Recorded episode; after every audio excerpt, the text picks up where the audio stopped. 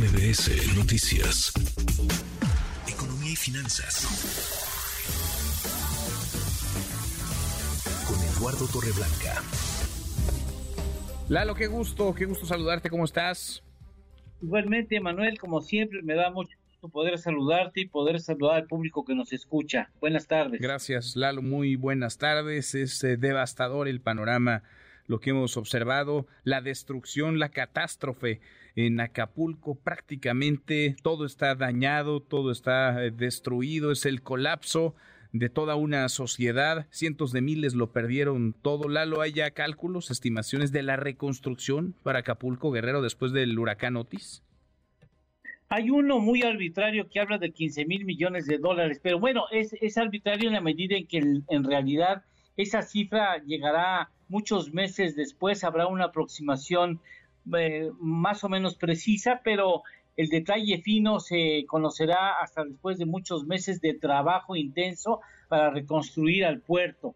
Lo sucedido en Acapulco, Manuel, es una lección que no solamente sirve para el propio Acapulco, para el puerto, para Guerrero, para el, para el Estado, sino para todo el país. Datos del INEGI, Manuel, señalan que solo el 37% del país tiene, ha elaborado un atlas de riesgo. ¿Qué es eso del atlas de riesgo? Es una suerte de inventario sobre fenómenos perturbadores a los que se eh, puede exponer una región, un estado, una colonia, un municipio, peligros a los que tanto el territorio como la población pueden enfrentarse potencialmente y ofrece al mismo tiempo los procedimientos que tanto las autoridades como los ciudadanos deben de observar en caso de que esas situaciones se presenten. En el caso de Acapulco, Manuel, y eso es muy importante, autoridades climatológicas norteamericanas advirtieron del riesgo que representaba Otis para Acapulco y otras poblaciones con el tiempo necesario para que se alertara a la población. Dicen que no en el gobierno mexicano, dicen que no, lo niegan los simpatizantes de Morena, no es un ataque ni contra Morena, ni contra el presidente, ni contra el gobierno. Es la realidad y la realidad es esa, Lalo, se advirtió, se alertó con tiempo y no se hizo nada o se hizo muy poco.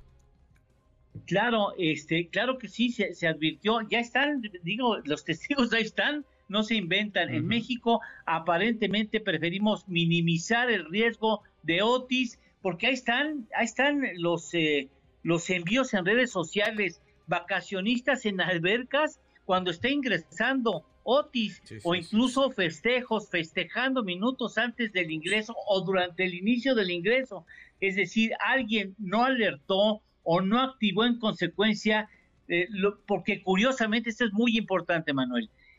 Guerrero, según datos del INEGI, es el estado con mayor tasa de personal en las unidades estatales de protección civil u homólogas, el que más personal tiene adscrito, pero es la entidad que hasta el 2021 no contaba con programa de protección civil o ni plan de emergencia o de contingencia en caso de eventualidades. Qué curioso, tienen la mayor cantidad de personal, pero no tienen los planes.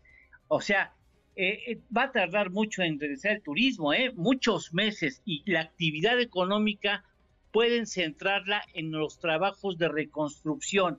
Ya está la banca privada trabajando por créditos, es necesario que el gobierno ponga a la banca de desarrollo, que ha hecho un papel muy triste en esta administración, que la ponga para que particulares, negocios pequeños, micronegocios, eh, hoteles de diversos tamaños que no estaban asegurados puedan, eh, digamos, ser cobijados con esos planes de crédito de largo plazo y muy tasa de interés muy cómoda para que puedan reconstruir el nuevo Acapulco y esto sea una triste eh, experiencia que no quisiéramos más volver a vivir. Totalmente, totalmente, Lalo. Postre, ¿tenemos?